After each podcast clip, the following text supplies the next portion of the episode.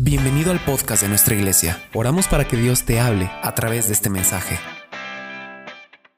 El Señor nos ha estado hablando mucho, mucho, mucho. Yo creo que si algo tiene el Señor con nosotros es palabra, hermanos. Es enseñanza.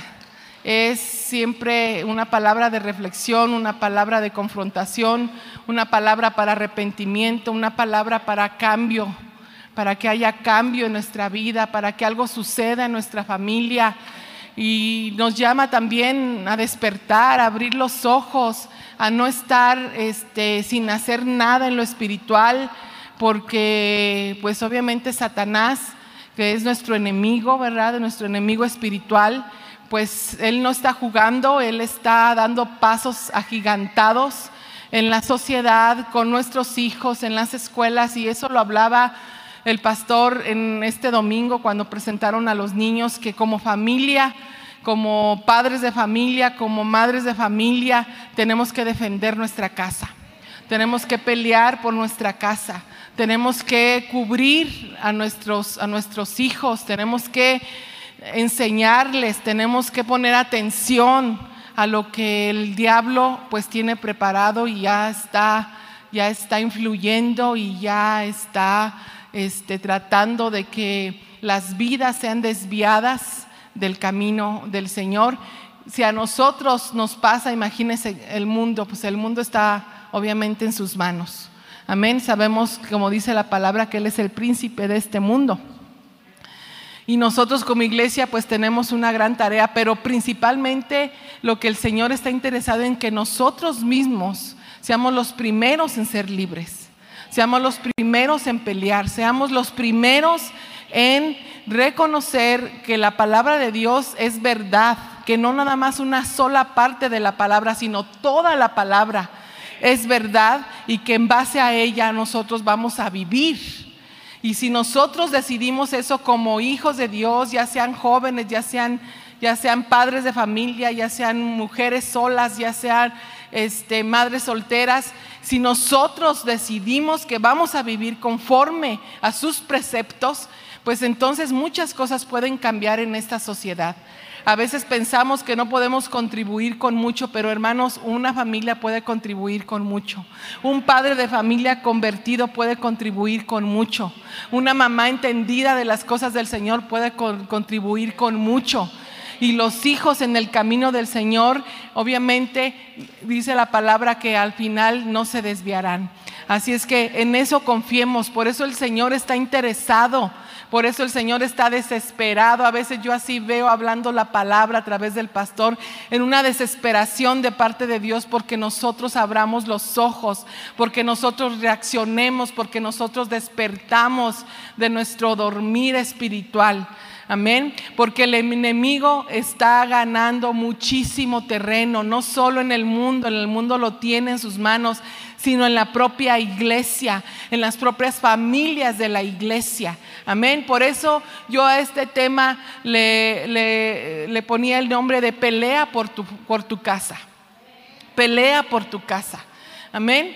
Y te voy a llevar a, a, unas citas bíblicas, pero vamos a leer un poco de palabra, porque todos conocemos muchas historias de la Biblia. Todos hemos tenido ejemplos de personajes en la Biblia que pelearon. Pero ¿de qué nos sirve? ¿De qué nos sirve que el Señor nos hable de esos personajes si nosotros no nos levantamos como esos personajes a pelear por los nuestros? Amén. A veces queremos que otras personas lo hagan por nosotros, pero hermanos, si tú no peleas por tu casa, nadie lo va a hacer. Nadie lo va a hacer. Y recuerden, el Señor en la palabra nos enseña cuántas batallas ellos tuvieron que pelear para poder conquistar. Y a veces no es en una sola batalla, son muchas las batallas que tenemos que pelear para conquistar, para ganar, para que el enemigo no nos venza, sino para vencer. Amén. A veces solo mm, este, nos, o tenemos de dos, o peleamos o nos rendimos. Usted diga, ¿qué quiere hacer? O pelea o se rinde ante las artimañas de Satanás. O se rinde ante su propósito de Satanás. O se rinde ante lo que él quiere hacer con su vida, que es simplemente destruirle. Y sobre todo, alejarlo de Dios. es lo que él, eh, su objetivo principal. Amén. Entonces a veces eh, vuelvo a repetir, o de dos, o peleamos o nos rendimos.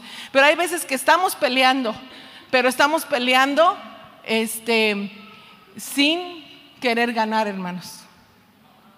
A veces estamos peleando porque sin ganar, porque creemos que no podemos vencer. ¿Y sabes por qué pensamos que no vamos a poder vencer aunque estamos peleando? Pensamos que vamos a ser vencidos porque creemos que Dios no está con nosotros. ¿Por qué? Pues porque a veces hemos sido también tentados por el diablo y tal vez muchos de nosotros hemos caído en esa tentación. Y eso nos ha robado toda autoridad, toda identidad, todo lo que nosotros podemos hacer en lo espiritual para el Señor. Muchos de nosotros estamos engañados en ese sentido y decimos, bueno, pues es que mira lo que hacemos, mira lo que pasa, mira lo que, lo que digo, a veces todavía las cosas en mi casa están así y están así, y ya, ya con eso nos dejamos vencer. Y a veces de repente reaccionas y peleas, pero sabes que no vas a ganar. ¿Y quién, de quién pelea una batalla sabiendo que va a perder, hermanos? ¿Verdad que nadie? ¿O no deberíamos de pelear una batalla sabiendo que vamos a perder? Sino que sabiendo que vamos a ganar, que vamos a vencer, que vamos a conquistar, ¿verdad? Que el enemigo no se levantará más sobre nosotros, ni sobre nuestros hijos, ni sobre nuestra casa. Pero necesitamos pelear la batalla que, tenemos enfrente. Y ahora más que nunca en esta sociedad, ¿verdad? tenemos una batalla por vencer, hermanos. La sociedad está contribuyendo a que atentarnos. La sociedad, el mundo, los medios de comunicación, el internet, este, las redes sociales, todos ellos están coludidos con Satanás para que nosotros este, no podamos pelear. Todos ellos nos tientan, nos tientan a qué, nos tientan a querer tener, a querer poseer riquezas, a tener poder, a tener fama, a querer ser el mejor, a querer ser el más exitoso. Nos, nos, tienta la sensualidad, nos tienta todo lo que la gente te, te dice a través de las redes sociales o te muestra. Y todo el tiempo estamos siendo tentados, tentados, tentados. Y obviamente ustedes saben, porque ustedes en los que están en su proceso saben cómo opera la tentación y uno de sus fines es llevarnos a la destrucción. Uno de sus fines es dividir nuestra familia. Uno de sus fines es acabarnos, destruirnos y que no podamos levantarnos para pelear, hermanos. Y entonces usted conoce las tácticas de Satanás y una de ellas es mentir, ¿verdad? Una de ellas es, es este, engañarte, engañarnos. Y siempre nos dice, y la batalla está en nuestra mente, la primera batalla está en nuestra mente. Y siempre nos dice, no vas a poder. Siempre nos dice, Dios no está contigo. Siempre nos dice, ¿verdad? Que no tenemos testimonio, que no podemos hacer nada y nos invalida, nos paraliza o simplemente nos amenaza nos infunde temor. Y vemos que las cosas están pasando con nuestros hijos, que las cosas están pasando con nuestro esposo, con nuestra esposa en nuestra casa y no nos levantamos a pelear en lo espiritual, no nos levantamos para vencer, sino a veces estamos peleando, em, digámoslo así, que estás peleando la batalla llorando Mira, Señor, mira todo lo que me pasa, mira cómo está mi hijo, mira cómo está mi esposo, mira. Así no vamos a ganar no vamos a ganar esta guerra, no vamos a ganar esta batalla. Amén. Y tampoco con lo que nos quiere convencer todos los grupos que ya han hablado, que se están moviendo, que nos quieren convencer de que lo que ellos hacen, lo que ellos dicen es lo correcto. Amén. Mira, y la táctica de Satanás siempre ha sido la misma. ¿Qué pasó con Eva en el huerto del Edén? Satanás le dijo a Eva que Dios los, los, engañó a ellos. Eso es lo que les, en pocas palabras les dijo. Dios te tiene engañada, te tiene engañado, Porque Él sabe, ¿verdad? Él no te dijo lo que podía pasar con este árbol. Pero ¿qué creen? Que Dios sí les dijo. Y la palabra dice ahí, y sí les dijo. Dios nunca les, nunca les ocultó el, el árbol, ¿o sí? Dios les le puso ahí una manta al diablo y les dijo, no vayan a pasar para allá atrás. No, Dios les enseñó el árbol, se los puso ahí enfrente y les dijo, todo esto es tuyo, todas estas bendiciones son para ti, todo aquí, tú eres el Señor, todo eh, lo hice para ti, disfrútalo, señorea. Ajá, pero dijo, pero les dijo, pero está ese árbol, ese árbol no comeréis. Porque el día que de él comieres ciertamente morirás. ¿Sí o no? ¿Se los ocultó? ¿Los engañó? ¿Verdad que no? Bueno, pues así ha hecho con nosotros. Él no nos ha ocultado su verdad. Él no nos ha ocultado sus bendiciones. Él no nos ha ocultado sus promesas. Él no nos ha, Él no ha ocultado lo que va a hacer con nosotros, lo que quiere hacer con nosotros, ¿o sí? ¿Te ha ocultado su palabra? O sea, en los mandamientos no los puso ahí. ¿No puso ahí lo que Él no quiere que hagamos? ¿Eso los ocultó? ¿Nada más te dijo lo bueno que haría contigo? ¿O sí te dijo lo que no debíamos hacer? Él lo dijo todo. Él lo escribió todo. Él no nos ha ocultado nada. Y nos ha dado revelaciones extraordinarias de los secretos de su reino. Él no lo ha ocultado. Y Él dice, ¿verdad? Pongo sobre, enfrente de ti el bien y el mal. Así era ese árbol. ¿El árbol del qué? Del bien y del mal. Y así, así nos dice en su palabra. Y dice, escoge pues el bien. Que era lo que le estaba diciendo ahí a Eva y a Adán. Ese es el mal, pero tienes todo este bien. Permanece en el bien. Escoge el bien para que te vaya bien y seas bendecido. Entonces Dios no nos ha ocultado nada.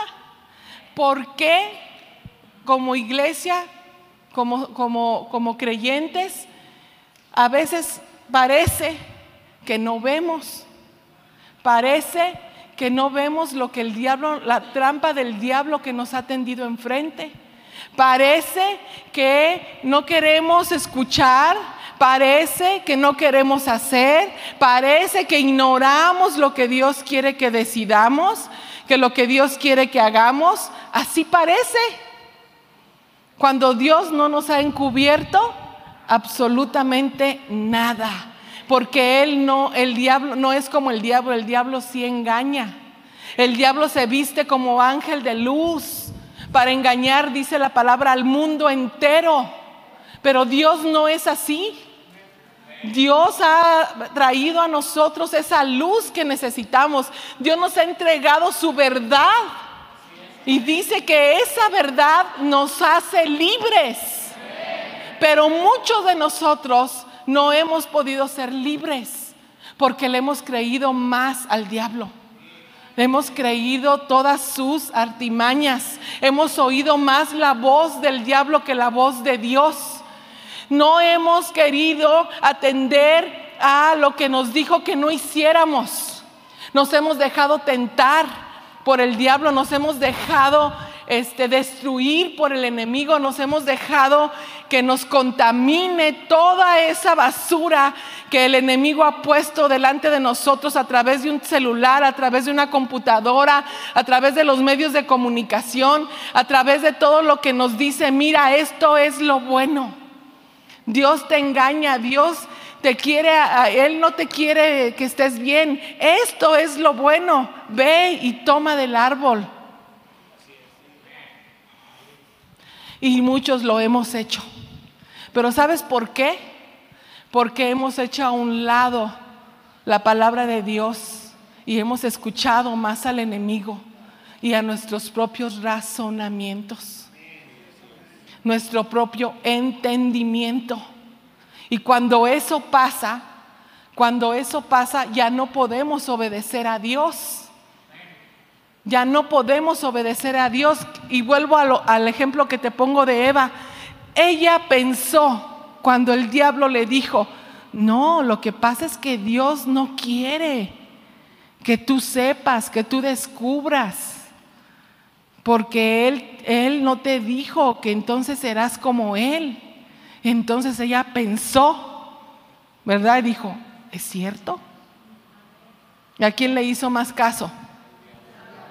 Al diablo, que a Dios que le dijo, no comeréis porque el día que de él comieres ciertamente morirás.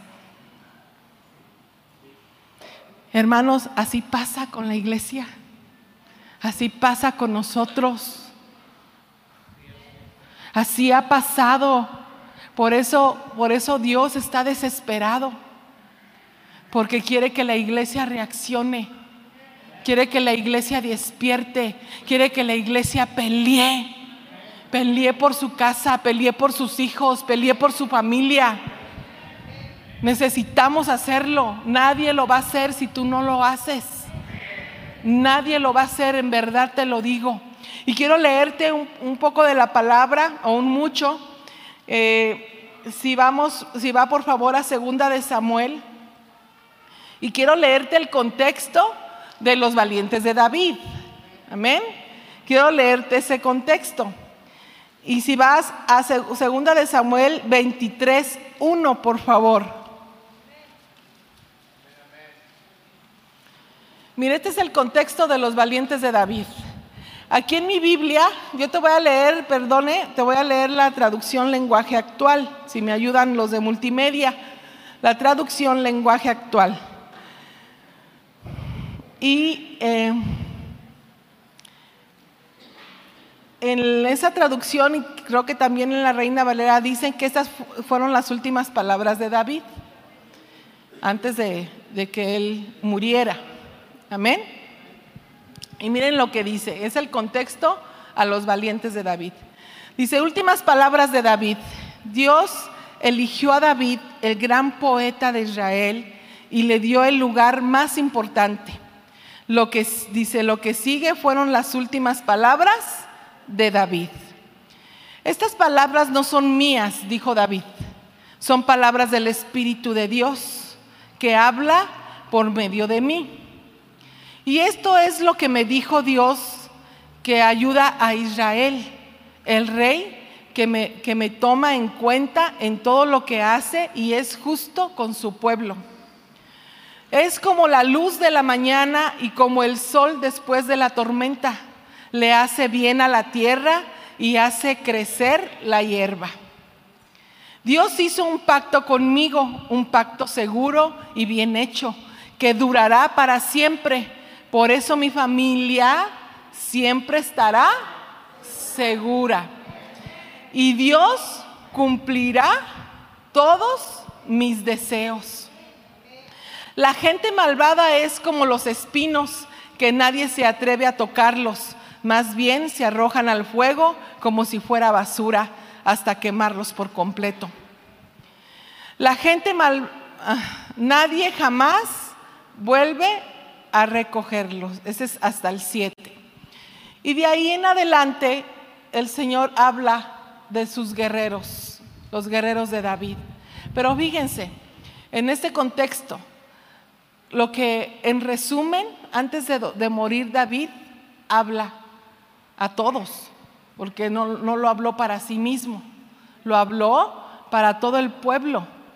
Amén.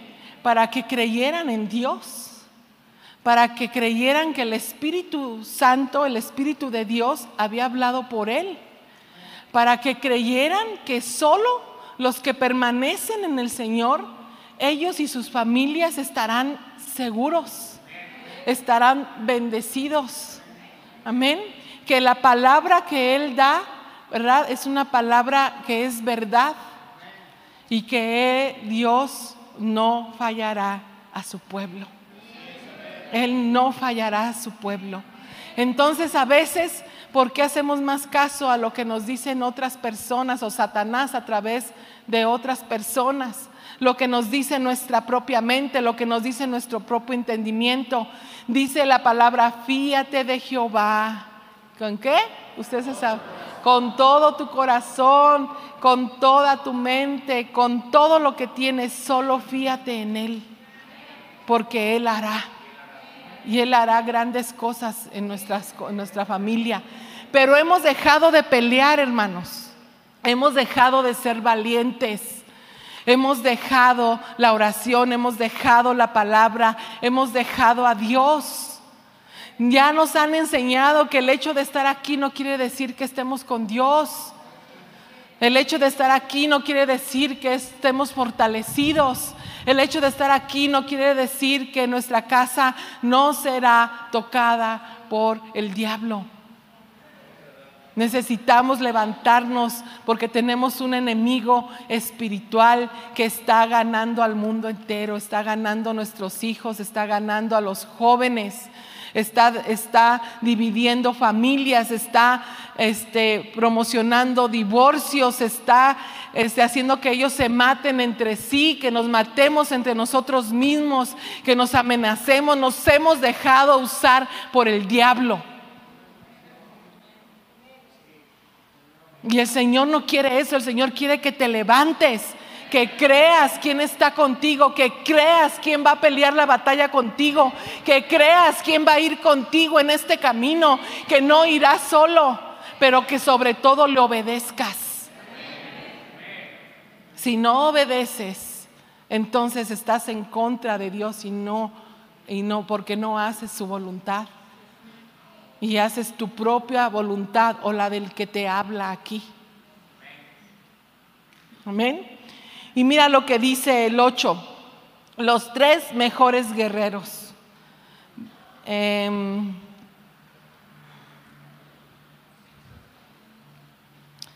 está en la telea, ¿verdad? Ok. Dice, los guerreros más valientes del ejército de David eran tres. ¿Los más qué? Valientes. El primero de ellos era José Baxebet, hijo de Agmoní, y era el jefe de los tres. En cierta ocasión mató con su lanza a 800 hombres. El segundo era Eleazar, hijo de Dodo de Ajoc. Ajoc, Eleazar estuvo con David en Pasadami Dice, cuando los filisteos se reunieron para pelear contra Israel, en esa batalla los israelitas huyeron. Pero Eleazar se quedó matando filisteos hasta que el brazo se le acalambró. En otros dicen que hasta que la espada le quedó pegada a la mano, ¿verdad? A pesar de eso no soltó la espada. Cuando los soldados israelitas se dieron cuenta, regresaron a ayudarlo, pero solo encontraron soldados muertos. Así que se apoderaron de las pertenencias de los filisteos ese día. Dios dio una gran victoria a Israel. El tercero era Sama, hijo de Aje de Arat. Los filisteos se habían reunido en un campo sembrado con lentejas, y usted conoce mucho esta, esta cita, para atacar a los israelitas. En cuanto los israelitas vieron a los filisteos, huyeron. Pero Sama no se movió del campo, sino que lo defendió y mató a los filisteos. Ese día Dios dio una gran victoria. Hubo varias ocasiones en que estos tres valientes realizaron grandes actos de valentía. Una vez al comienzo de la cosecha, estos tres valientes fueron a ayudar a David que estaba en la cueva de Adulam. Los filisteos habían acampado en el valle de Refaín y esa ocasión David estaba en las cuevas mientras que un grupo de filisteos estaba en Belén. David tenía sed y dijo, como quisiera yo que alguien me trajera agua del pozo de, que está junto a la entrada de Belén. Y enseguida los tres oficiales fueron al campamento filisteo y sin que nadie los viera sacaron agua del pozo y se la llevaron a David. Sin embargo, David no quiso beberla, prefirió derramarla como una ofrenda a Dios y dijo, que Dios me libre de beber esta agua. Estos hombres arriesgaron su vida por traérmela, así que no la tomaré. Y terminamos ahí, no la tomaré. Si usted em, puso atención, vemos que la mayoría del pueblo, ¿qué fue lo que hizo? Huyó. En las batallas en las que estos tres valientes defendieron, estuvieron, se enfrentaron, la mayoría del pueblo, o el pueblo, ¿qué fue? Huyó. Pero siempre hubo, ellos por eso están, están nombrados, ¿verdad? De parte del Señor en la Biblia y por eso se quedó sus nombres ahí, porque era de, destacar a estos hombres que fueron valientes, que defendieron su, su tierra, que defendieron su campo, que defendieron la bendición o la herencia que el Señor les había dado. Amén. Entonces, el Señor, ¿qué quiere que nosotros hagamos? Lo mismo. Mucha gente va a correr hacia lo que el, el mundo le ofrece. Mucha gente va a huir ante las amenazas de Satanás. Mucha gente de la propia iglesia no se quedará cuando haya problemas en la propia iglesia. Correrán, huirán, Dejarán el campo para que otros vengan y lo tomen. Se lo entregarán al enemigo. Pero tú qué vas a hacer? ¿Tú qué vas a hacer? Porque el enemigo quiere tu casa. Porque el enemigo quiere a tus hijos. Porque el enemigo quiere destruir tu matrimonio. Porque el enemigo quiere que te divorcies. Porque el enemigo quiere que hagas daño a los que te rodean. ¿Tú qué vas a hacer? ¿Tú vas a ser valiente como los valientes de David? ¿O vas a huir como el pueblo huyó y dejó que otros defendieran el campo, que otros defendieran la heredad, que otros defendieran el lugar que el Señor les había dado? Muchos ante las amenazas del enemigo huimos. Pero ¿sabes por qué? Porque sabemos o creemos que no vamos a poder vencerlo. porque no nos sentimos suficientemente fuertes, porque no estamos seguros de que Dios está con nosotros, porque creemos que Él nos puede vencer, porque hemos hecho más caso a lo que Él nos ha vendido, a lo, que dice su palabra. Hemos hecho más caso a eso y no a, a lo que dice su palabra. Porque en su palabra, vuelvo al principio, nos advierte. En su palabra, ¿verdad? Nos dice por dónde debemos andar. Nos dice qué es lo que Él desea de nosotros. Nos dice cuál es su propósito, en dónde quiere que caminemos. Pero a veces no creemos eso. Y lo que hacemos es a veces estamos peleando esa batalla llorando, estamos peleando esa batalla creyendo que nos van a vencer, que no podemos. ¿Cuántos de ustedes se han sentido tan vulnerables? A veces no tenemos fuerza para pelear, ¿verdad? Muchas veces, muchas veces. A veces nos podemos sentir así, pero eso no quiere decir, no quiere decir que no poda, que en verdad el enemigo va a lograr vencernos. Lo único que el Señor quiere es, yo sé que te sientes así, hijo, pero levántate y sé valiente. ¿Qué le dijo a Josué? ¿Qué le dijo a Josué cuando le dice, Moisés murió? Tú eres el que vas a pasar este pueblo, tú eres el que vas a llevar a todos ellos a esa tierra de bendición, a esa tierra donde fluye leche y miel. Tú eres. Y él era joven. Y él no le dijo a Dios, no, Señor, yo no puedo. Como en su momento Jeremías, que estaba pequeño, y le dijo, ¿verdad? Yo soy un niño. No, Josué, porque sí, porque Jeremías literalmente era un niño. ¿Ven? Sí estaba entre, dicen que tenía entre, comenté la otra vez, entre 14 y 17 años, no más. Pero Josué lo único que atendió fue a las recomendaciones que Dios le hizo y le dijo varias veces, sé valiente. y luego muy valiente y luego muy valiente nuevamente. ¿Verdad? Pero ¿para qué? ¿Valiente solo para pelear? No, para guardar y hacer todo lo que yo te diga, todo lo que en el libro este está escrito. Para que no tomes del árbol que te dije que no tomaras. Para que no hagas lo que dice mi libro que no hagas. Para eso tienes que ser valiente. Y si eres valiente para eso, entonces pelea porque Dios está contigo. Y vencerás. Porque Dios está contigo. Porque Dios va contigo. Entonces, ¿de qué nos sirve la fe si no podemos pelear, si no podemos declarar palabra buena, si no podemos bendecir nuestra propia casa, si no podemos ir por los que están caídos, de los, los que nos rodean? De nada, hermanos. Estamos peleando ya creyendo que no vamos a tener la victoria, no vamos a vencer. Y sabes qué, como, como creyentes tenemos una y mil, mil excusas. Mil excusas. Te voy a decir por qué, pero ahora, ahora que ya conoces la palabra, ahora ya somos enseñados en la palabra, ahora ya sabemos qué es lo que no debemos hacer, pero no lo dejamos de hacer. Y sabes ahora qué es lo que decimos? Todo al revés. Decimos, Dios sabe. Dios entiende. Dios conoce mis debilidades. Dios este, sabe por qué robo. Dios sabe por qué no soy fiel. Dios entiende por qué no cumplo lo que prometo. Dios conoce mi corazón.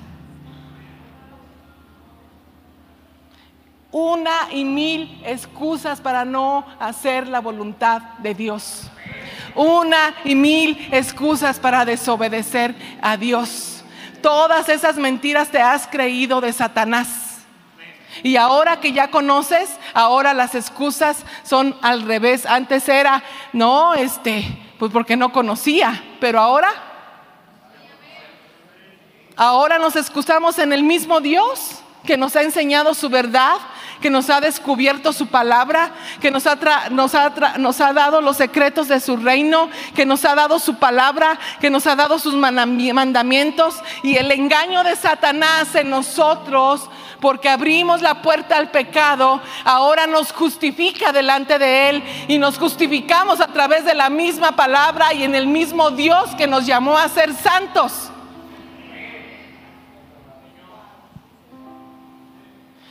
Y así decimos, Él sabe, Él me conoce, Él conoce mi corazón. No, hermanos, reprobados estamos delante de nuestro Dios, porque aunque Él sepa y aunque Él entienda que tienes debilidades y que eres tentado, Él te ha dado juntamente con la tentación la salida, dice su palabra. Y Él dice que Él te fortalece. Y Él dice que Él se glorifica en tu debilidad. No tenemos excusas y estamos excusándonos para no hacer lo que Él nos pide. ¿Y sabes cuál es la otra? Nos la pasamos a veces culpando a medio mundo por el cual no obedecemos a Dios. Culpamos al esposo, culpamos a la esposa, culpamos a la pastora, culpamos al pastor, culpamos a los hijos. Y decimos, es que no puedo por Él. Es que Él tiene la culpa. Es que Él es tan malo que me saca del espíritu. Pero ¿sabes por qué es? Solo porque no quieres enfrentar tus propias debilidades y tus propias faltas. Que tienes que fortalecer en Dios. Y siempre las estás excusando en los que no tienen la culpa. Tú eres el que tienes que enfrentar tus propias debilidades y vencerlas, porque todo lo puedes en Cristo, porque Él te fortalece. Esa palabra les gusta a todos, ¿verdad? Amén, amén. Gloria a Dios. Nos encanta esa palabra. Sí, todo lo puedo en Él. ¿Estás seguro que así ha sido? A veces solo estamos llenando de excusas. Tomamos la misma palabra para excusarnos. Tomamos a mismo Dios para excusarnos. Tomamos a los que nos rodean para excusarnos. Para no hacer lo que Dios nos está pidiendo. Y no, y si yo este, en verdad no me provocaran, entonces no haría lo que hago. Yo creo que estás falto de espíritu, falto de presencia, falta de comunión, falto de oración, falto de entendimiento. Estás tan débil que cómo vas a pelear esa batalla si sabes que, vas a, que te van a vencer tan débil espiritualmente. Nos hemos dejado influenciar por el diablo grandemente y nos excusamos en cualquier cosa para no obedecer a Dios. ¿Qué fue lo que le dijo Adán a Eva cuando ella fue y, y le dijo, ven, este, come? Seguro fuiste al árbol donde dijo Dios que no debías de ir, ¿verdad? Dijo, y ella reconoció eso, pero lo convenció también porque ya le había picado la serpiente. Ya había dado lugar al pecado. Y con la influencia del diablo en ti, todos los de tu alrededor pueden caer. Todos los que te rodean pueden caer en el pecado también. Todos son influenciados. Todos. Y a la mera hora todos ciegos y nadie se da cuenta que todos le están fallando a Dios. ¿Cómo está tu casa? ¿Cómo están los tuyos? ¿Cómo están tus hijos? ¿Todos hacen lo mismo? ¿Todos están de acuerdo? ¿Para lo bien o para el mal?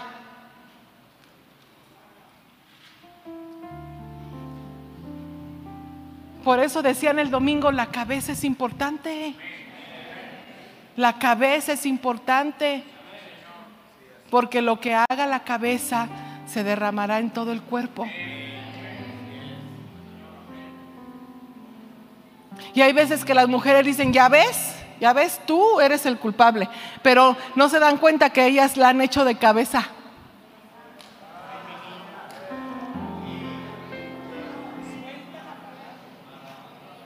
Ellas dicen ser ahí la cabeza. Y están como Eva, van y le llevan al marido del fruto prohibido para que coma. Y luego, ¿sabes qué dicen? Fue él. Él es el responsable, Él es la cabeza, Él es el que tiene que orar a Dios. Él es. Yo no. Y con el fruto acá.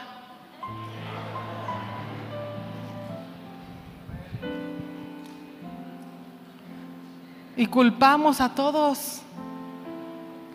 Culpamos para no hacer frente a nuestras propias debilidades, a nuestro propio pecado.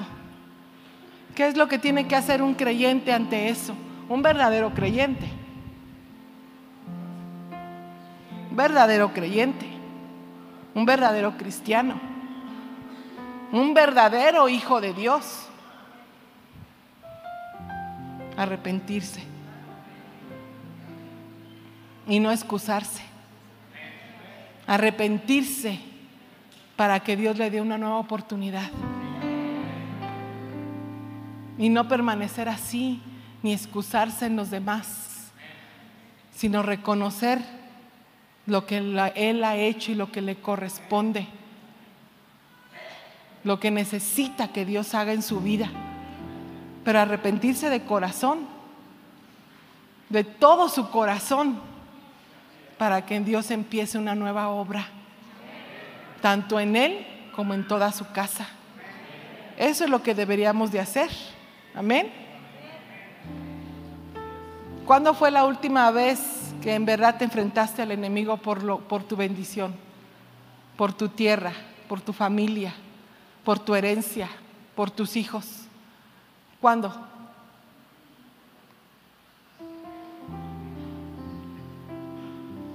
O tal vez estás peleando, pero llorando. Pero no lo has enfrentado. No le has ordenado, no has usado el nombre de Jesús, no has usado las armas espirituales que tienes.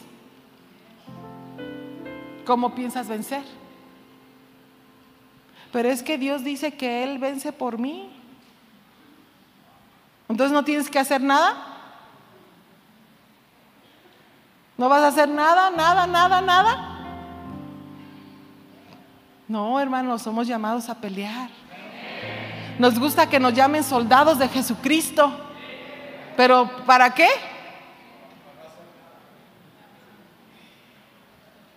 Sí, yo soy un soldado y hasta nos gusta vestirnos así. Para sentirnos importantes, para sentirnos parte del ejército del Señor pero sin pelear, creyendo que nos vencerán, creyendo que no venceremos, creyendo que hay un enemigo que es más fuerte que nosotros y que nos ganará. No tiene sentido lo que hacemos. Iglesia despierta. Dios te está llamando. Dios trajo la luz a tu vida. Ya no puedes seguir dormida. Dios quiere hacer grandes cosas en esta sociedad contigo. Dios quiere hacerte verdaderamente libre. No quiere que seas un oyente de la palabra, sino un verdadero creyente convertido a Cristo Jesús, que obedece la palabra y la cree y la declara en toda su casa y con todos los suyos. Dice que de día y de noche nos hablaba el domingo que debemos hablarla a nuestros hijos. De día y de noche. Amén.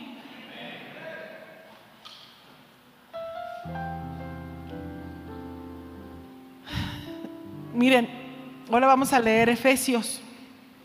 Yo te recomiendo que leas todo el libro de Efesios. Son seis capítulos. Amén. Mira, los primeros tres capítulos habla acerca de las riquezas del creyente, lo que tenemos en Cristo Jesús, las riquezas que tenemos como creyentes en Cristo Jesús. Los primeros tres capítulos. Es necesario que la conozcas, que conozcas los beneficios que tienes, que conozcas esas riquezas que el creyente tiene al tener a Cristo como su Señor y su Salvador. Eso está en los primeros tres capítulos, amén. Y después en el capítulo 4 y 5 habla de cómo debemos andar en el camino del Señor, cómo debemos seguir a Cristo, cómo lo debemos hacer. Pero en el capítulo 6 nos dice que hay un campo de batalla y que la batalla es contra Satanás. Así es que vea Efesios 6:10.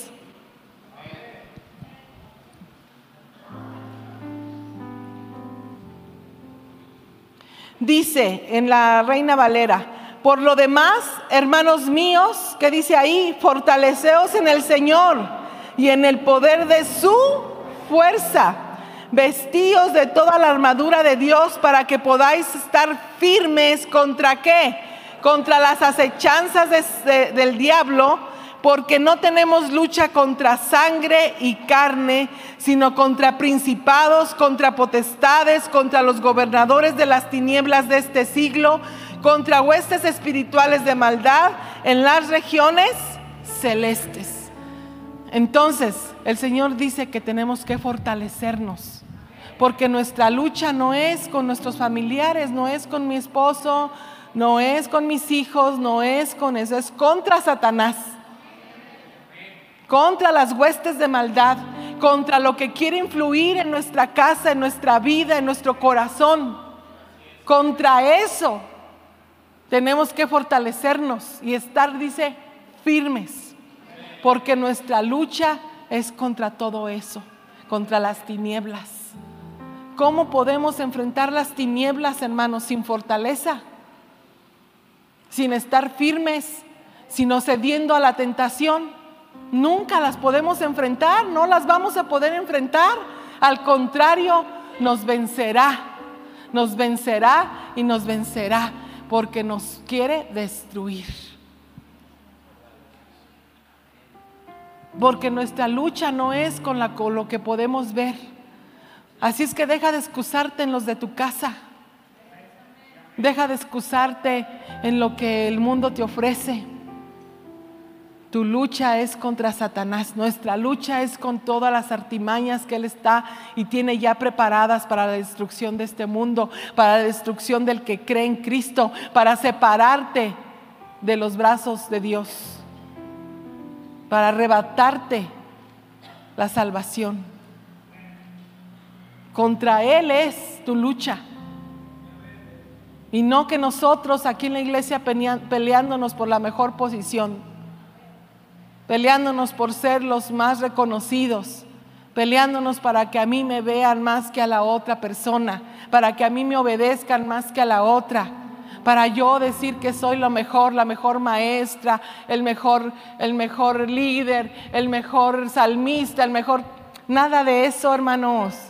Aquí el que brilla es Cristo. El mejor del universo es nuestro Dios. Nosotros solo somos instrumentos. ¿Por qué el diablo ha destruido iglesias enteras por lo mismo? Porque han dejado que entre la envidia, que entre la, división, porque hemos dejado que Satanás gobierne nuestros corazones, gobierne los lugares que son santos, los lugares para adoración, para exaltación a nuestro Dios. Y luego le echamos la culpa a la gente pero nosotros mismos nos excusamos en ellos. Por eso el pastor a veces ha dicho que si él cayera o cometiera alguna falta, algún pecado del cual usted se diera cuenta, usted lo destruiría a él también. El diablo lo usaría para destruir su vida porque eso es lo que él quiere destruir la obra de Dios, destruir a sus ministros, destruir las iglesias, destruir los centros de adoración a Dios. Y su, su objetivo ya sabemos que es robar, matar y destruir. Y que en ese objetivo usa la mentira, usa el engaño, usa, ¿verdad? Todo lo que, lo que tenga a su mano para que nosotros no podamos ver ni obedecer a nuestro Dios. ¿Usted cree que no lo va a usar en su casa? Es lo mismo. Es lo mismo, hermanos.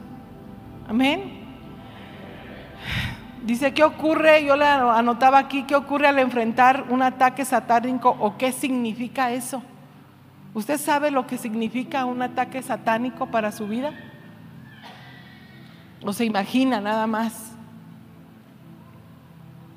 Porque un, ataque satánico es un asedio, es un asalto, digámoslo así, algo que el diablo tiene preparado, está haciendo constantemente, está minando, está saltando todas las bendiciones, todo lo que Dios te ha dado, todo lo que, lo que, lo que Él tiene para ti, sus promesas, todo, todo. Eso es, eh, lo hace Satanás de, manera deliberada. Y como lo hace, ¿verdad? A veces poco a poco, poco a poco, sin que te des cuenta. Sin que te des cuenta. ¿Con el propósito de a qué? Pues de hacerte daño. No solo de hacerte, hacerte daño en el espíritu, hacerte daño en el alma, hacerte daño en el cuerpo con enfermedad y muerte. Y a la vez, pues obviamente hará daño a tu familia, Porque si le hace daño a los que están al frente, a los que son la cabeza, a los que están, el que está en la vestidura, en las barbas, pues destruye toda esa casa. Ese es un ataque satánico. Es, Satanás está al asedio, él está asaltando, él está robando, él está matando poco a poco, ya sea tu espíritu, ya sea tu cuerpo, ya sea tu alma, con engaño, con pecado, con tentación, deliberadamente. Deliberadamente. ¿Y qué estamos haciendo al respecto? El Señor dice, levántate. Tienes que pelear. No creas que Él te va a tener, a tener compasión de ti ni de tu casa. No la va a tener ni de mí, ni del ministerio, ni de la iglesia no va a tener compasión. Nosotros tenemos, y lo hemos visto, hermanos, y a veces, ¿sabes qué pensamos? Es como el que, el que le dices, no forniques antes del matrimonio porque te va a ir mal, porque vas a empezar a pelear, porque los celos van a entrar, porque mira que Dios, Satanás los va a destruir y ellos dicen, ay, no creo que eso a mí me pueda pasar. Y lo hacen. Y cuando ya están que el diablo los trae, pero si de aquí para allá, de allá para acá, que ya casi se quieren matar, entonces dicen, ay, sí era cierto. Y no queremos creer lo que Dios nos dice que nos va a pasar. No lo queremos creer. Creemos que porque, no, es que aquí, mira, aquí se mueve el Espíritu, aquí está el Señor, no, y danzamos, no, nos va a pasar sí nos puede pasar, porque Él está al acecho, porque Él está buscando que le abramos la puerta. Y si no ha pasado, a lo mejor no es por usted.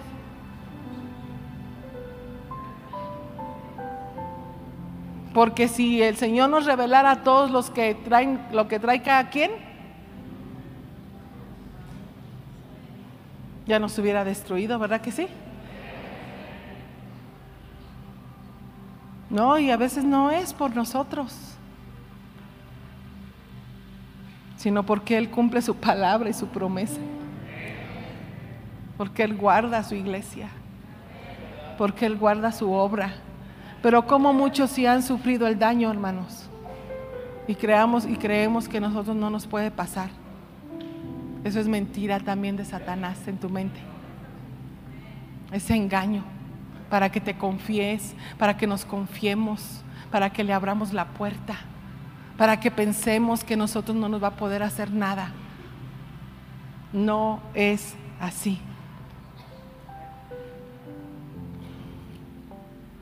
Entonces, ¿cuál es el resultado en todo lo que nos tienta, en todo lo que nos habla, todo lo que nos miente? Pues el resultado, vuelvo a repetir, pues es obviamente división y destrucción.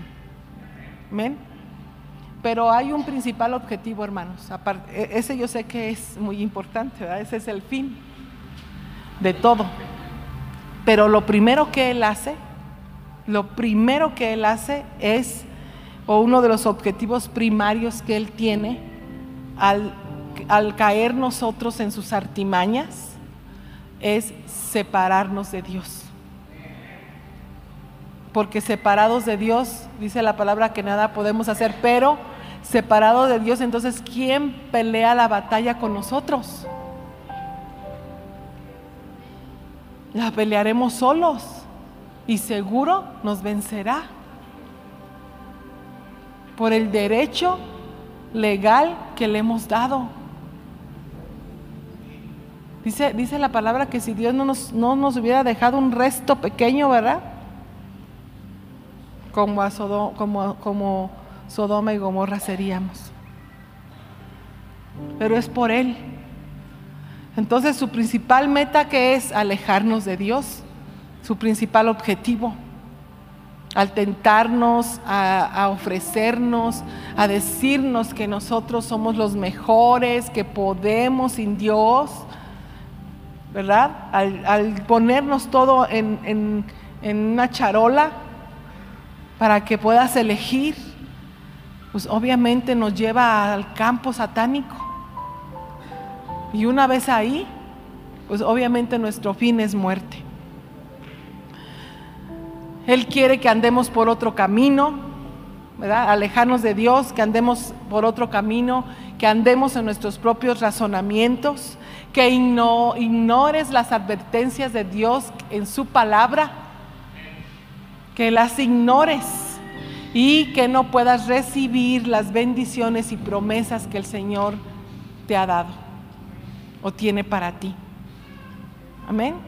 Y sobre todo, desviarte del propósito divino que el Señor tiene para ti, porque sabe que tú en las manos del Señor cumpliendo un propósito eres peligroso para las tinieblas. Muy peligroso para las tinieblas. Por eso nos tiene neutralizados, menguados, sin fuerzas, para no levantarnos y pelear para no levantarnos y hablar, para no levantarnos y, someter toda obra de Satanás bajo nuestros pies. Nos neutraliza, nos paraliza, no nos deja hacer nada, nos quita la fuerza para no levantarnos. Y a veces solo estamos escuchando y escuchando y escuchando la palabra, pero no podemos hacer nada. Nada neutralizados y entendemos la palabra y decimos, no, sí, no, sí, no, sí hay que hacerlo, no, sí hay que levantarnos, no, sí, muy buena palabra, pero después que la quieres llevar a cabo no tienes la fuerza, tal vez no tienes la autoridad moral, tal vez pesa más lo que el diablo pone en tu mente. Y entonces estás peleando creyendo que serás vencido. Satanás quiere que no le des adoración a Dios, ni la gloria ni la honra. Que toda la gloria la honra sean para Él. Todos esos objetivos, todo eso está detrás de todo un engaño separarnos de Dios, desviarnos del camino, no cumplir propósito, no darle adoración, no darle gloria, no darle honra a nuestro Dios. Porque separados de Él nada podemos hacer. Nada, iglesia, nada. Y el propósito por el cual fuimos llamados es grande. Es grande, grande.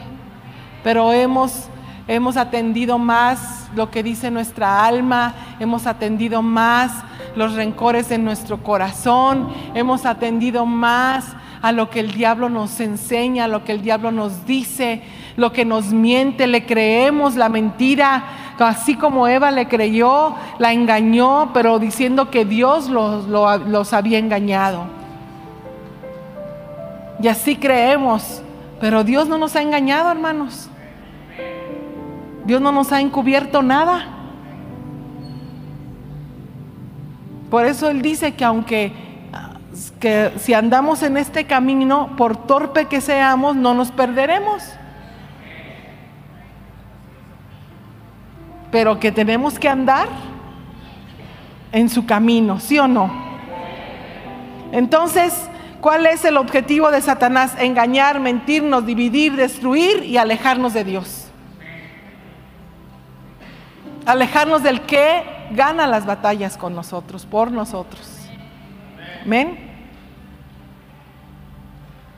Ninguno de nosotros, no te confíes, ninguno de nosotros podemos decir, yo no voy a caer, yo no voy a hacer eso, yo no voy a abandonar a Dios, yo le voy a obedecer en todo lo que Él me pida. ¿Cuántas veces lo hemos dicho? Siempre. ¿Y cuántas veces lo hemos cumplido? Quiero oír un siempre. Siempre lo hemos dicho, pero no siempre lo hemos cumplido. ¿Por qué? Dice, porque el, cree, el que cree estar firme, mire que no caiga. Entonces, ninguno de nosotros, ¿verdad? Podemos decir, a mí no me va a pasar. Por eso tienes, que fortalecerte. Porque la batalla no es aquí con los que ves, es espiritual, con lo que no ves. Con un enemigo que nos odia, que nos quiere destruir, que quiere dividir las familias. Con un enemigo que no quiere que le creas a Dios, con un enemigo que te quiere separar de Dios, que te tiene tal vez separado de Dios aún viniendo a la iglesia. ¿Cómo pelearemos una batalla sabiendo que vamos a perder? No podemos, hermanos. No podemos. Voy, voy a una palabra que está en Primera de Corintios 10, 13. Ya, voy, ya terminé, ya terminé. Bueno, no terminé, pero ya voy a terminar. Ya estoy como el pastor, ¿verdad? Pero les prometo que sí, sí, sí, ya voy a terminar. Primera de Corintios dice, por eso no puedes seguir culpando a los demás de lo que te pasa. Amén. No puedes seguir culpando a los demás de lo que te pasa. Tienes que enfrentar tus propias debilidades, tus propias tentaciones. Tienes que enfrentar, enfrentarlas y pedirle a Dios que te ayude. Porque dice la palabra en Primera de Corintios 10, 13, no nos ha sobrevenido ninguna tentación que no sea humana, pero fiel es Dios que no nos dejará ser tentados más de lo que podáis resistir, sino que dará también juntamente con la tentación la salida para que podáis soportar. ¿Cuántos se saben esta palabra? Uh, todos. Todos nos la sabemos, ¿sí o no? No te, no te la estoy diciendo como nueva. La hemos escuchado muchas veces muchas veces. Entonces, aquí dice que sí podemos vencer porque Él es el que da la salida. Y que sí, todas las tentaciones son de nosotros. No nos ha sobrevenido ninguna tentación que no sea humana. Pero que fiel es Dios porque no vamos a poder ser tentados o no seremos tentados más allá de lo que podamos soportar. Entonces quiere decir que sí podemos vencer, que el Señor nos dará la fuerza para vencer toda tentación. Amén. ¿Cómo nos vence Satanás, hermanos? ¿O cuál es su estrategia? Vaya a Romanos 8, 8, 5.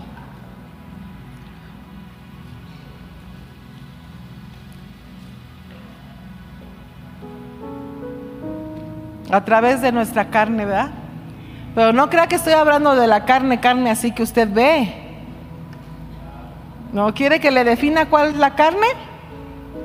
Es el impulso interno en nosotros que se opone a Dios.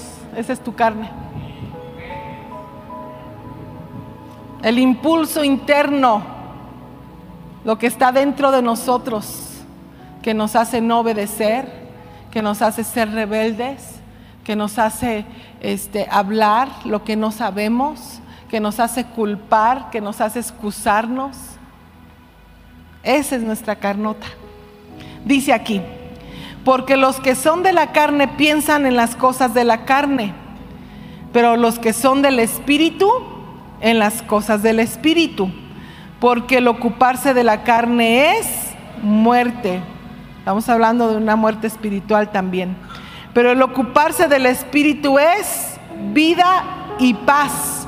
Entonces, si en tu casa hay pura contienda, pura rebeldía, este, puras disensiones, ¿de qué se están ocupando?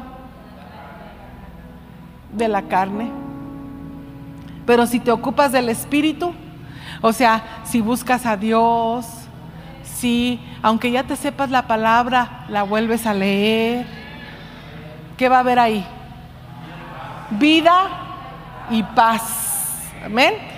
Por cuanto los designios de la carne son enemistad contra Dios, porque no, no se sujetan a la ley de Dios ni tampoco pueden. Y los que viven según la carne no pueden agradar a Dios. Mas vosotros no vivís, no vivís según la carne, sino según el Espíritu. Eso es lo ideal, ¿verdad? Si es que el Espíritu de Dios mora en vosotros. Y si alguno no tiene el Espíritu de Cristo, no es de Él. ¿Qué quiere decir eso? ¿Que no eres convertido? ¿Que no eres cristiano? porque el Espíritu de Cristo no está en ti. No has nacido de nuevo. Eso es lo que quiere decir. Porque a lo mejor tienes una mente controlada por el enemigo, por el diablo, y te hace de continuo hacer el mal, hablar cosas que no convienen, amenazar a la gente, criticar a la gente destruir a la gente con tu lengua, con tus palabras, sino solo está el de continuo hacer qué? El mal. Y entonces no pueden ser controlados tus pensamientos por Dios. No puede haber un control del diablo en tus pensamientos y a la vez un control de Dios, del Espíritu. ¿Estás de acuerdo? O es uno o es otro. Pero si decides o, no, o, si decides obedecer a Dios, entonces eres de Dios, dice la palabra. Pero si desobedeces a Dios, no estás con Cristo. Cristo no está en ti. Su espíritu no vive en ti. No es el que te guía. No es el que te lleva hacia todo propósito y hacia toda verdad, hacia la justicia de Dios. No lo es, sino que nuestra mente está controlada y no la controla Dios, no la controla Cristo. Amén. Dice la palabra en segunda de Corintios 4:4. Entonces, hermanos, muchos dicen ser cristianos, pero no lo son. No te ha amanecido. No has nacido de nuevo. Vives en contiendas, en disensiones, en pleitos. Vives conforme a la carne y no conforme al espíritu. Conforme a la carne y no conforme al espíritu. Cristo no está en tu corazón. Dice segunda de Corintios 4:4, en los cuales el Dios de este siglo, ahí habla de Satanás, por eso digo que no te ha amanecido. Porque dice, en los cuales el Dios de este siglo cegó el entendimiento de los incrédulos. Aunque tú digas que creas, que crees, no crees porque no obedeces a Dios. El entendimiento de los incrédulos para que no les resplandezca la luz del Evangelio de la gloria de Cristo, el cual es la imagen de Dios. Satanás siempre pondrá duda, siempre pondrá contienda, siempre pondrá injusticia, siempre pondrá pleitos, disensiones, siempre te dirá mentiras. Y eso a veces es lo que nos guía. Y no Dios. Y no Dios. Por eso podemos ver al mundo y decimos, pues no, tiene, no está tan mal. Pero los que son de Dios sí castigan toda obra de Satanás. Sí se preocupa por su casa. Sí vela por su casa. Sí protege a los suyos.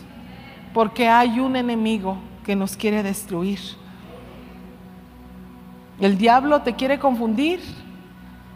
Siempre ha sido su táctica para que le llames a lo malo bueno y a lo bueno malo. Él lo que único que quiere es eso, separarnos de Dios, que olvidemos que tenemos un ayudador. Que no podamos hacer uso de nuestro consolador, de nuestra fuerza, de nuestro refugio, de nuestro amparo, que es el Espíritu Santo. Al no morar en nosotros, no tenemos defensa alguna contra Satanás. Estamos vulnerables ante sus artimañas, ante sus acechanzas, ante su tentación, porque separados no podemos hacer nada. Y nos gusta esa palabra, ya no vivo yo, Cristo vive en mí. ¿Seguro? ¿Qué es lo que te guía? ¿Te guía el coraje? ¿Te guía el pleito? ¿Qué es lo que te guía? ¿La rebeldía? ¿O la paz, la fe, el amor, la mansedumbre, la esperanza? Porque ese es Dios cuando vive en nuestros corazones. Entonces no tendríamos que preocuparnos por nada, ¿verdad? ni que estar peleando con el de, al lado, ni querer ser más que otros, ni querer anular al otro para brillar yo. Porque todo eso es obra de Satanás. No es Cristo en nosotros. Y no podemos ser parte de un cuerpo al cual no pertenecemos. Que Satanás siempre ha querido la gloria para él. Y así la buscamos a veces los seres humanos. No se la damos a Dios, la queremos para nosotros. El verdadero creyente, termino, se vuelve a Cristo. El verdadero creyente reconoce sus debilidades, reconoce sus flaquezas, reconoce sus faltas, se arrepiente y se vuelve a Cristo y pide una nueva oportunidad. Y empieza a darle frutos a Dios dignos de arrepentimiento. Dignos de arrepentimiento para el que el Señor lo vuelva a levantar a él y a toda su casa. Para que el Señor le dé otra oportunidad, un nuevo comienzo, para que en verdad ahora sí el Señor more en nuestros corazones el Espíritu nos guíe hacia todo propósito y hacia toda verdad. Y no la injusticia. Y no nuestros razonamientos. Y no nuestro entendimiento. Sino Cristo a través de nuestro ayudador. A través de nuestro consolador, el Espíritu Santo. Sabemos que muchos pecados dejan cicatrices y hay cicatrices que solo Dios puede sanar, que solo Dios puede restaurar, solo Él lo puede hacer. No importa cuál sea tu debilidad, amén. No importa cuál sea. No me digas cuál es. No importa cuál sea tu debilidad. Llévalas a Dios. No importa con qué estés batallando. No importa lo que estés pasando. Ve a Dios. Él todavía está ahí esperándote. Todavía estamos a tiempo. Iglesia, todavía estamos a tiempo de cumplir nuestro propósito, de cumplir nuestro llamado. Todavía estamos a tiempo de defender nuestra casa. Todavía estamos a tiempo de pelear por los nuestros. Necesitas dejar las excusas. Necesitas dejar tanta palabra en tu mente. Dejar que más bien el Espíritu Santo te guíe. El Espíritu Santo te ayude. Te ayude a vencer. Te ayude y te fortalezca pero, pero primero necesitamos reconocer, porque muchas veces estamos sin reconocer. Todos los demás tienen la culpa menos nosotros. Necesitas reconocer, Si no, no pasará nada. Estarás peleando una batalla en donde seguro serás vencido. Y eso es lo que quiere el enemigo. Toda nuestra esperanza, dice la palabra, y ayuda están en el Señor, hermanos. ¿Por qué lo dejas a Él? Dice, ¿por qué me dejas a mí, fuente de agua viva? Si Él es fuente de agua viva. Y cavamos para sí cisternas, cisternas rotas que no retienen agua, que no retienen el Espíritu de Dios en sus corazones.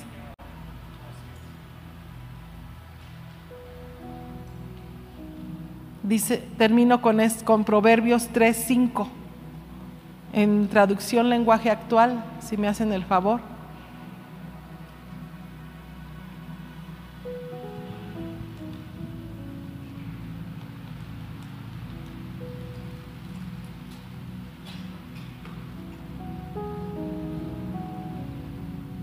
Dice la palabra de Dios en Proverbios 3, 5. Pon toda tu confianza en Dios y no en lo mucho que sabes. Pon toda tu confianza en Dios y no en lo mucho que sabes. Toma en cuenta a Dios en todas tus acciones y Él te ayudará en todo. No te creas muy sabio. Obedece a Dios y aléjate del mal. Así te mantendrás sano y fuerte. Ahí está la palabra. Quiero terminar con un, hay una adoración, no sé si tú te la sabes, Nata, que es de que se llama la iglesia. Yo quiero una iglesia que sane al herido, que rompa cadenas, libere al cautivo Se la pedimos allá en audio. Es de... No. Es de... González, ¿quién? René González, la puedes buscar. René, por favor, póngase de pie. ¿Cuánto les habló Dios en esta noche? Amén. Dele un fuerte aplauso. Adiós. Amén. Cierra tus ojos, iglesia.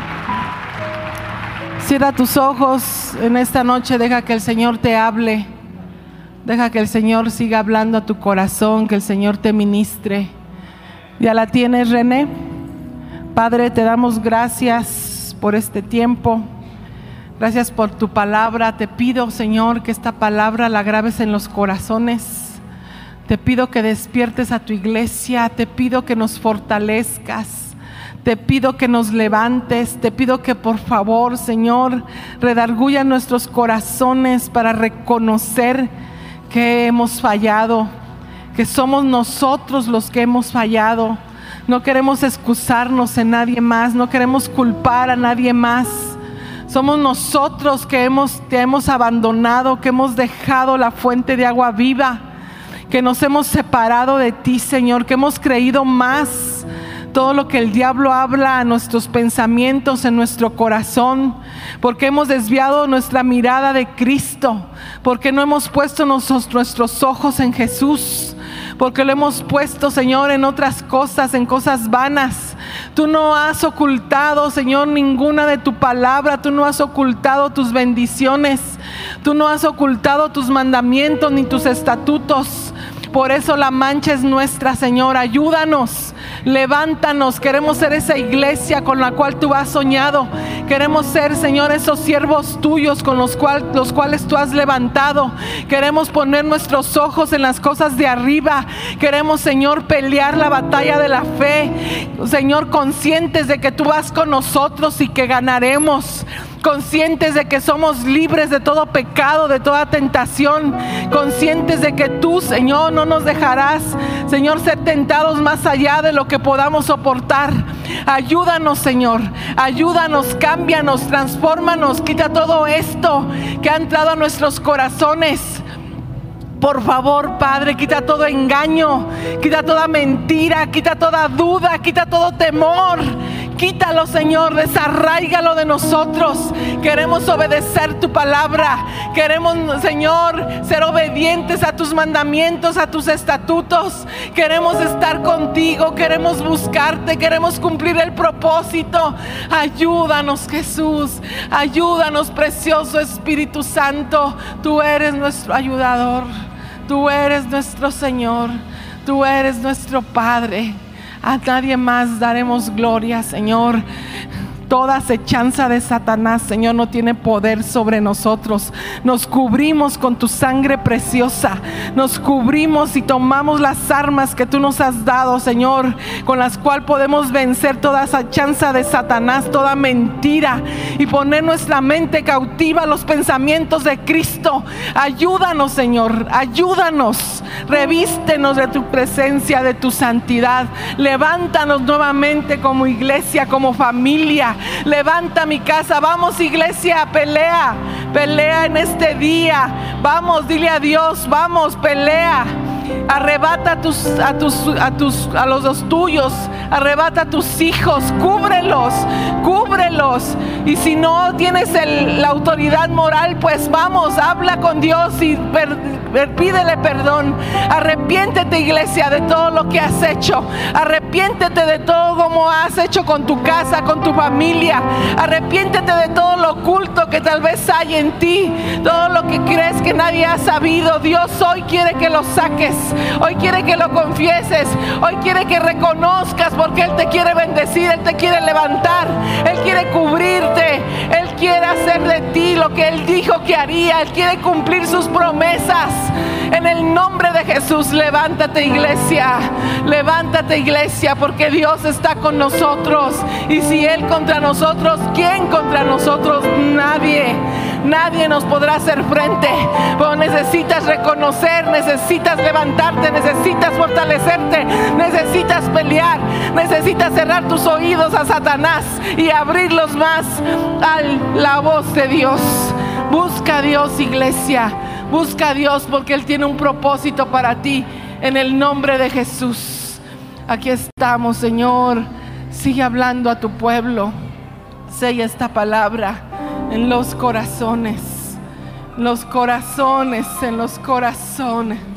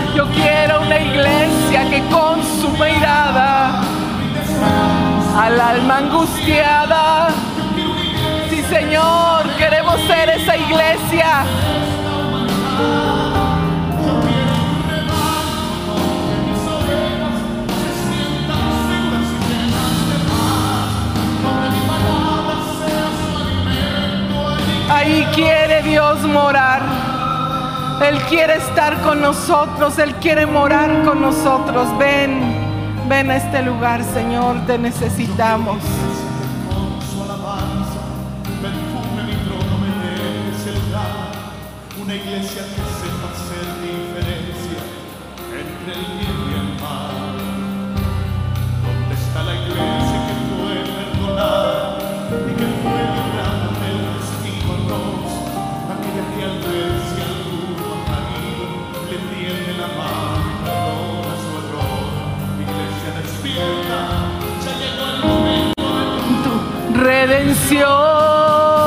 Yo quiero una iglesia que sane al herido, que rompa cadenas, liberte al cautivo, que aclare la mente al que está confundido y que hable verdad.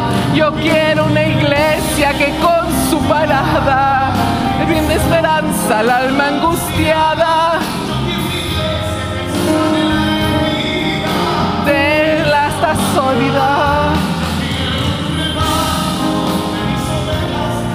Sientan seguras y llenas de paz.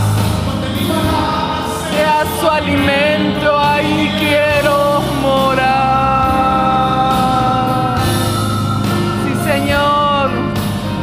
Aquí está tu iglesia, aquí está tu iglesia. Danos otra oportunidad, Señor. Yo quiero una iglesia que sane al herido, rompa cadenas, liberte al cautivo.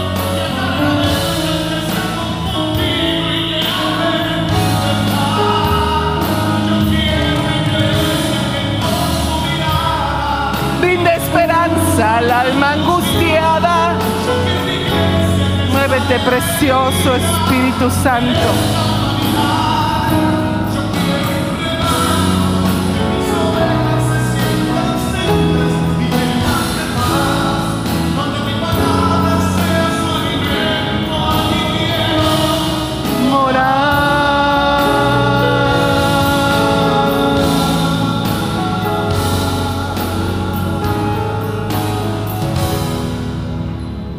Gracias Jesús. Dale un fuerte aplauso a Dios en esta noche.